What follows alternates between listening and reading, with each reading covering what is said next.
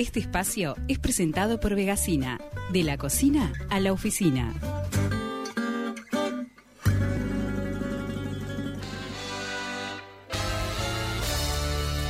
Faltaba la presenta, eso Ahora me estaba sí, diciendo Caro. Martín. ¿Cómo estás? Ahora sí, ahora sí. ¿Cómo están? Muy bien, ¿y vos? ¿Todo bien? Bueno, este, bueno, Paula lo anunciaba recién, ¿no? La idea hoy, este, es una pregunta que yo me venía haciendo hace mucho tiempo. No, no he encontrado respuesta todavía, ya les adelanto. Pero em, tiene que ver con esto de eh, cómo se cómo se distribuyen o cómo se reflejan los roles de género en, en parejas o en familias que no son este, heterosexuales, ¿no? Entonces, un poco el punto de partida es, eh, ustedes eh, seguramente saben que en Uruguay durante muchos años, ahora desde el año 2013 que se hizo la última encuesta no, no se ha vuelto a hacer, pero se, se hicieron varios años lo que se llama las encuestas de uso del tiempo, que lo que miden, y ahí fue que sobre todo se empezó a visibilizar todo el tema de la, la distribución del trabajo no remunerado, esa sobrecarga que hay sobre las mujeres y demás, eh, donde participó el MIDAS, la Facultad de Ciencias Sociales, bueno, y otros organismos públicos, y eh, bueno, se hizo durante varios años, ahora vamos a comentar un poco algunos datos muy por arriba de, lo que arrojaron esas, investigaciones, pero claro, siempre este, mm, eh, focalizado en, lo que son familias con, con- donde la pareja es una pareja heterosexual, ¿no? Entonces, bueno, en realidad un poco pensando que en Uruguay este, la- las familias eh, nucleares en realidad son el 30% de, la- de las familias que hay conformadas y el resto de las familias no forman parte como de esa de esa concepción más hegemónica, si se quiere, sino que son parejas, bueno, justamente homosexuales o que se consideran homosexuales de mujeres o de varones, me surgió la pregunta de decir, bueno, ¿qué pasa con, con estas otras familias, no? Si, si esta cuestión de la diversidad por ahí incide en que, bueno, los roles no sean tan rígidos de repente, si se, si se representan o no. Y bueno, un poco por ese lado es que surge la inquietud. Eh, para comentarles brevemente, el- el- los datos de uso del tiempo en Uruguay, para, em, para hacernos una idea, eh, lo que indican es que, por ejemplo, el 63% del trabajo remunerado es realizado por varones, o sea, el trabajo de mercado, ¿no? El, el Mm. trabajo que, que es que tiene un salario a cambio. Y el 70% del trabajo no remunerado es realizado por mujeres. O sea, estamos hablando de que casi que se invierte la relación. Claro. Mientras los hombres dedican más del 60% al trabajo de mercado, las mujeres dedican un 70% al trabajo no remunerado, que incluye tareas domésticas y de cuidados. Mm. A su vez, en cuanto a las horas dedicadas, y acá hay dos datos que me parecen muy, muy este, representativos. Por un lado, hay una, cosa que se llama el, el modelo doble carrera, que es cuando ambos integrantes de la pareja trabajan remuneradamente, es decir, los dos tienen esta carga de trabajo en el mercado. ¿Y el trabajo no aún- remunerado se divide o no? Y el trabajo se divide, pero no proporcionalmente. O sea, las mujeres dedican 33 horas a la semana y los varones 20, aunque los dos trabajan en el mercado. O sea, sigue existiendo una sobrecarga sobre las mujeres. Y la otra, que es la más, me parece, significativa, es cuando solo ella trabaja y él está inactivo o desocupado. Que uno podría pensar, bueno, si ella trabaja y él por distintas razones no trabaja remuneradamente, uno puede pensar que ahí se- la distribución va a ser más equitativa. Bueno, esto no pasa. La mujer dedica 35 horas y él, a pesar de no trabajar en el mercado, dedica 25 Sí, al eso- trabajo no remunerado. Digo, eso está muy instalado y tiene que ver obviamente con una sociedad machista, patriarcal, en donde siempre el trabajo doméstico está vinculado con la mujer. Es más, no, no es habitual contratar a cuidadores o, tra- o personas que trabajan eh, a nivel doméstico en una casa siendo hombres. Porque es así, por lo general son mujeres todas las que se contratan. Sí, exacto. Eso tiene que ver también con, con los roles de género, bueno, y cómo las mujeres también están concentradas en este tipo de, de- de profesiones como la realización de las tareas domésticas. Sí, ¿no? y el cuidado también, ¿no? O sea, la mujer también está siempre Sí, el eh, cuidado. que por lo general dices, eh, tengo que conseguir a alguien para que me cuide el nene. Nunca, te juro que nunca pensás en un hombre, siempre En estás pensando hombre. en una mujer. Exacto. Es así. Tal eh, cual. Está, digo, seteada así la cabeza. Tal cual. Y bueno, un poco hurgando, la, la verdad es que no hay muchas investigaciones este, que, que aborden el, tema este que yo les comentaba de, de cómo esto se distribuye en, en parejas o en familias homosexuales u homoparentales. La diferencia es que ta, una familia homosexual es, un- es simplemente la pareja que se autoconcibe como homosexual y homoparentales que tienen además un hijo a cargo que puede ser un hijo biológico de alguno de ellos o, o un hijo adoptado, ¿no? Mm.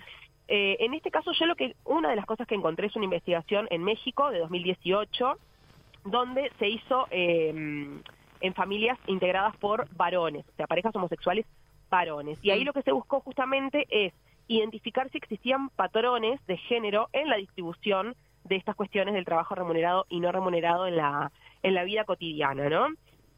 Ahí se tomaron en cuenta varias, varias este, variables como la edad, la escolaridad, los ingresos. Y ahí es importante decir que es un estudio exploratorio, o sea, no es un estudio estadístico, no parte de una muestra representativa, sino que se tomó algunas familias con estas características, que fue a las que se pudo acceder, porque tampoco era fue tan fácil acceder a ellas, Mm. y en base a eso se hizo una serie de entrevistas y cuestionarios, y a partir de ahí surge la información, pero digamos, es como una aproximación, no se puede Claro. considerar como algo sí, sí, sí. estadístico. Exacto. Bueno, hay un poco este, los, los- las características de estos, de estos varones que integran estas familias es que tienen entre 31 y 60 años y la escolaridad va de bachillerato a posgrado. ¿tá? Bien. Entonces ahí, bueno, considerando estas variables que yo les comentaba de la edad, una de las conclusiones que se saca es que a menos edad, más trabajo no remunerado. O sea, parecería haber como un indicador que muestra que los integrantes más jóvenes de la familia o de la pareja hacen más trabajo no remunerado, o sea, se hacen más cargo de las tareas domésticas y del cuidado.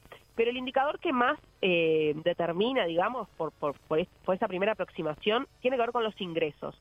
O sea, aquel que tiene más ingresos o más horas de trabajo de mercado realiza menos trabajo no remunerado. Bien. Bien. Ahí sí se muestran eh, diferencias importantes. Esto, de alguna manera, se, en esta investigación se, se considera como una reproducción de un patrón de género, porque tiene que ver con esta cuestión de que hay uno que viene a ser como el proveedor. Lo que pasa es que a veces, eh, eh, digo, eh, ¿Mm? yendo como a veces a lo práctico, a veces se puede Sí. dar así hasta de manera lógica, porque de repente quien labura más tiene menos tiempo para, para hacer las tareas en su casa. No es que, a ver, porque yo trabajo y, y- y pongo más plata, no lavo un plato, no, ni a palos, o sea, no pasa por ahí. No, claro. Eh, pero Claro, sí, capaz que no tengo tanto tiempo disponible para hacerme cargo de la otra parte que también es súper importante y que necesitas otra pata que te apoye por ese lado. Independientemente del género, yo no te estoy hablando de, de- de género, digo, ¿quién? hablando de, un- de- de un equipo de dos. Claro, sí, sí, perfecto. Entiendo, es, es así como vos decís. Esa puede ser una, una interpretación. Por eso, claro, al no ser un estudio estadístico no lo podemos generalizar. Si eso Mm. fuera generalizable, ahí tendríamos más claro. Bueno, a ver, si esto pasa en todas las parejas o en casi todas las parejas, podríamos decir que, que sí, que efectivamente se reproduce. Por eso, pero bueno, como es algo exploratorio, está bien, puede ser que sea una reproducción de un patrón de género o puede ser que sea lo que vos decís, Paula, Hmm. que es un tema práctico donde, bueno, se resuelve de esa manera porque es la manera más eficiente que tienen de resolver las cuestiones de la casa. Claro. Eh, y bueno, entonces esto que decíamos, ¿no? El, el menor trabajo no remunerado, a su vez, coincide con una... eh, perdón, acá estoy media perdida. Eh, ah, está bien. Eh, el, a su vez, el que realiza menos trabajo doméstico, trabajo no remunerado, coincide con mayor escolaridad. Que esto no es tampoco a rajatabla en todos los casos, Mirá. pero es como una tendencia. O sea, Sí. el que tiene como más formación. Y bueno, capaz que es el, el- el que puede llegar a tener mayores ingresos, o sea, hay como una lógica ahí también hay de como sentido una común. lógica Sí. exacto y acá este yo extraje algunos de, de lo que fueron más las entrevistas algunos breves fragmentos que se los voy a leer textual porque me gustaría a ver si a alguna de ustedes le resuena algo de lo que dicen estos dos participantes uno de ellos dice él me propuso que me iba a ayudar más porque él tiene más tiempo libre y yo tengo más actividades entonces nos organizamos, yo hago la cena, yo saco al perro en la noche y él hace las cosas extra que salen, eh, las cosas extras que salen o lo que es el baño, barrer, trapear, ¿no? Limpiar. Esa es una. Y la otra es, que, que esto lo responde el otro integrante de la pareja, ¿no? Entiendo que él está trabajando demasiado tiempo y yo tenía mucho tiempo libre y en lugar de andar papaloteando, preferí ayudarle. ¿Está? Mm. Esto es lo que plantean ellos. Esto, eh, a ver, la investigación no hace ninguna referencia a esto que yo voy a comentar ahora, pero sí fue una reflexión que me surgió a mí, que es el término ayudar, que lo tenemos este como muy, incor- muy incorporado, no, pero bueno, en, en lo Cada que vez menos, sí. Sí, pero Claro, se usa un o montón. sea- Sí, se usa un montón, pero viste como que ahora ya es, no, no, no me está ayudando. Ah, señora, hace, lo, hace- hace lo que tiene que hacer.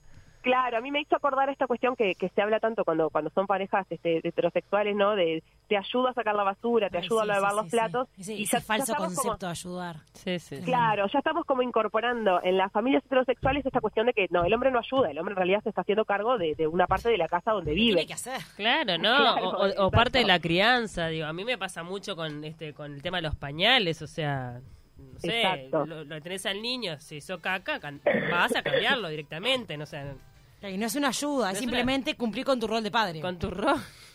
Claro, y por eso me llamó la atención porque, claro, este, como eh, acá, por esto esto que decíamos, ¿no? A pesar de ser este, parejas eh, homosexuales, que uno podría suponer que tienen como ya, esto es una suposición, ¿no? Como más, como deconstruidas estas cosas, sin embargo se reproduce esta cuestión de que, bueno, en realidad, y en realidad tampoco es lo ayudo, porque pensemos, a ver, por ejemplo, si hay uno que trabaja muchas horas en el mercado y el otro trabaja muchas horas dentro de la casa con las tareas domésticas, tampoco esas horas de tarea doméstica son vacaciones.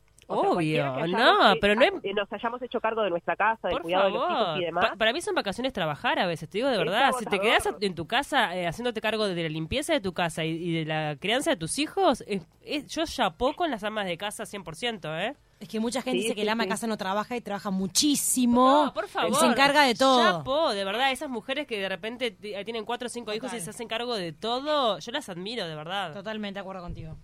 Sí, totalmente. Después hay que, hay un, paréntesis, hay que ver después las consecuencias que eso tiene este a nivel de la salud psíquica y emocional de esas Claro, mujeres, ¿no? sí, que es otro sí. capítulo, ¿no? Sí, sí.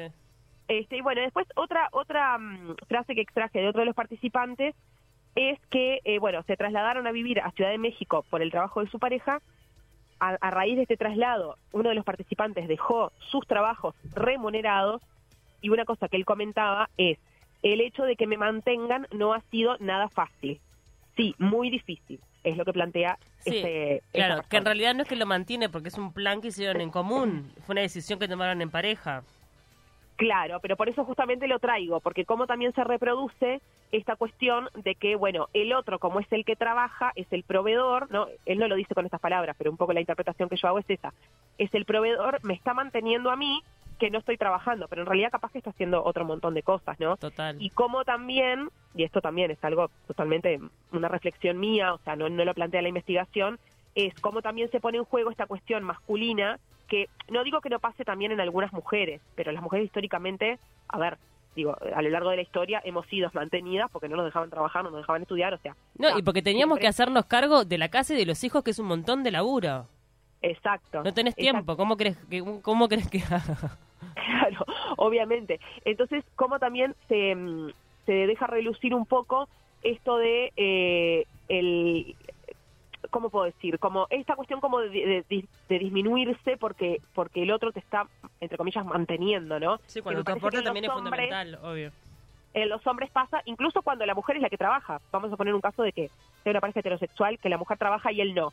Para el varón es mucho más difícil emocionalmente Total. asumir ser un mantenido, ¿no? Como lo plantea acá con ese término la investigación, que para una mujer. Y eso también se pone en juego a pesar de ser una pareja homosexual. Y después, ya para ir redondeando, eh, la, la única familia entrevistada, familia homoparental, que son dos varones que tenían, este, un- que tienen un hijo adoptado, ahí lo que plantea es que, por ejemplo, ninguno de los dos dejó de trabajar remuneradamente, pero sí distribu- redistribuyeron las actividades y dejaron actividades de lado, como ir al gimnasio, por ejemplo, este, para el cuidado de su hijo, ¿no? Nada, lo traigo porque también como ahí se llegó como a una especie de, acuerdo, renunciando un poco cada uno a algunas cosas, aunque sin embargo, y acá traigo un poco también lo que planteaban recién de las mujeres y los cuidados y las mujeres que se dedican a las tareas domésticas, sí tercerizan parte de cuidado de, de ese hijo en, en dos tías que eh, a su vez no tienen como un sueldo eh, fijo, digamos, ¿no? Ahí dice como que recibían una ayuda económica o algo así, que bueno, ahí sí vemos otra reproducción, eso sí es una reproducción de un patrón de género, porque bueno, no dejan de ser dos hombres contratando, entre comillas, a dos mujeres para que cuiden este varias horas del día a, Ah, y a su y le pagaban algo a esos familiares. Eran familiares, mujeres. Le pagaban algo, claro, este dice como que era un sueldo variable, no sé qué. Claro, Entonces, lo, bueno, ahí lo sí. llamativo de esto es que, bueno, independientemente de cómo esté formada esa pareja, sea, se- sea homosexual o no, o sea, o sea heterosexual, se dan los mismos conflictos, porque en definitiva tiene que ver con los roles que ocupa cada uno y en una, en una dupla. O sea, ¿no? O sea, Claro, por lo, por lo que sí. planteas, es, o sea, se dan los mismos conflictos en una pareja homosexual que en una pareja heterosexual, o sea, es como prácticamente lo mismo. Bueno, está, eh, un, un poco la conclusión del estudio es que hay una reproducción de los patrones culturales de género, porque hay, hay uno que asume un rol eh, masculino, que es el que provee económicamente, que en general ese no participa de la- del trabajo no remunerado, aunque se llega a acuerdos sobre ese trabajo, que eh, también em, se distribuye el tiempo de forma diferente según si tienen hijos o no tienen hijos, o sea, en ese sentido eh, la investigación concluye que, por- eh, repito, o sea, es un estudio exploratorio, ¿no? Sí. Que hay una reproducción de patrones de género. Habría que ver qué pasa, y esto obviamente queda para otra columna, con las parejas de mujeres, porque ahí también hay todo otro capítulo, Mm. porque no es lo mismo, por más que hablemos de parejas heterosexuales, perdón, parejas homosexuales, este, la carga social que recae, porque a ver, por más que una por más que una persona crece y, y- y se descubre como homosexual, como vamos a suponer una mujer que le gustan las mujeres y forma una pareja con una mujer, esa mujer fue socializada como mujer eh, con los roles de género desde su infancia, o sea, más allá de que después en su etapa adulta decida convivir con otra mujer. Entonces ahí se ponen en juego todas esas cosas y ahí los resultados pueden ser un poco distintos a esto que estamos viendo en Sí. parejas de varones. No, lo Pero interesante sería que digo que de verdad que se puedan asumir cada en su pareja cada uno el rol con el que se sienta cómodo y con el que sea efectivo y funcione independientemente de su género. Me hiciste Sí, acordar. veces que buscas complementarte. Claro, capaz que me hiciste acordar la otra vez, este, yo estaba buscando, eh, creo que lo comenté acá en el programa, ¿no? Porque fue llamativo, este, una entrevista con un amo de casa para hacer un informe Mm. y no pude encontrarlo Encontraste. porque con el único que encontré no quiso hablar. Ahí va, encontraste uno. Claro. Yo te, te quería traer a colación esa experiencia tuya de no haber encontrado una y mira buena que estuvimos semanas buscando, ¿eh? eh, que estamos hablando del hombre que se encarga más de las tareas hogareñas, mientras que ella es la que sale y es la proveedora. Sí. ¿No? No, ¿Qué? corre, no Cor- corría el amo de casa que vive solo. Ese no. No, no, yo, Ah, no. eso Eva, hay. yo quería... El- hay Ese un es amo de casa también. Claro, es verdad, pero yo quería como el amo de casa que de verdad se hiciera cargo de la estructura este familiar, o sea, que se cuidara a los chiquilines, los lleve a la escuela, prepare la, la comida, que sé que hay, mientras la mujer es la que de repente es la proveedora, pero no quisieron dar la cara por el miedo Porque al ju- a ser repercusión Y creo que- social. vergüenza. Mm. Ya hablamos también de esta película que se llama El Pasante, que es con Robert De Niro Sí. y eh, Al Hathaway. Sí, Anne la- Ah, Hathaway. muy buena. que ella es mega exitosa empresaria, el marido se quedó en el hogar eh, aguantando los trapos ahí, como toda la vida sucedió al revés, Mm. Pero al final de la película te demuestran que no que es muy difícil sostener eso. Es muy difícil sostener el rol de la casa. Mira que ese- ese, rol para mí vale oro. De verdad, ese rol el, el de bancar la casa, toda la estructura familiar, que está tan ninguneado, es, es, es todo. No, pero no está, ninguni- no está ninguneado, no es remunerado. Pero está ninguneado a nivel No, social. está ninguneado. Sí, sí, sí. Decís, ah, sí, está ninguneado. esa madre que no hace nada, económicamente. esa madre de casa. Ah, la ahí. clásica no hace Ah, nada. Ay, No ni digas, ni digas. Sí, sí, Señora, sí. no hace nada. Haces un montón. Por favor. Sí, totalmente. Y otra peli que ya con esto y cerramos muchas veces de- sacrifica su, su propio este, deseo de, de- de superarse sí, profesionalmente planes, y su vocación y todo en pos de la familia y tampoco eso se valora. Exacto. Mamá se fue de viaje con Carla O Peterson. sea, muy buena. Es otra que muestra también. Ah, está buenísima esa película, ¿no? Es muy divertida. Muy divertida y es tal cual, ¿no? Porque él también, ella encima abogada, tal cual, profesional, deja su carrera para dedicarse a la familia y él siempre, ay, pero si no haces nada, ay, pero si tenés ayuda. Muy, muy Ah, divertida, muy divertida y Sí. real, ¿no? Es como tragicómica, Sí, sí, sí, porque sí. todo lo que te muestra es como, te da gracia, No. pero también es una tragedia. Nos están llegando mensajes al 092 0970 Mi esposo trabaja por su cuenta, instala alarmas y yo tengo el trabajo de 8 horas. Yo tengo mi sueldo fijo y mi esposo lleva y trae a los niños a la escuela, pone la ropa a lavar, ordena y hace las comidas. Nos Qué- manda Jimena. Muy bien, buenísimo, Jimena. La Yo verdad. soy Bien, re buenísimo. despelotada y cada vez que sale a trabajar llega y está todo desordenado porque yo soy re despelotada. y él mira la casa y dice resignado, acá hace falta un hombre. Ay, me muero. Bien, bien ahí. Bueno, chicas, por acá vamos dejando, este, estaremos al tanto si surgen novedades de este Bien. tema. Y bueno, como siempre agradecer a Vegacina por su apoyo a este espacio. Les cuento que tiene entregas en todo Montevideo, pueden encontrar un montón de productos veganos y vegetarianos. La buscan como Vegacina en Instagram y en Facebook y es un emprendimiento encabezado por mujeres uruguayas. Me encanta. Buenísimo, Caro. Muchísimas gracias. La verdad que buenísima la columna como siempre y nos reencontramos en 15 días. Bárbaro, chicas, un beso. Abrazo Beso, grande. Chau, chau. Chao, chao.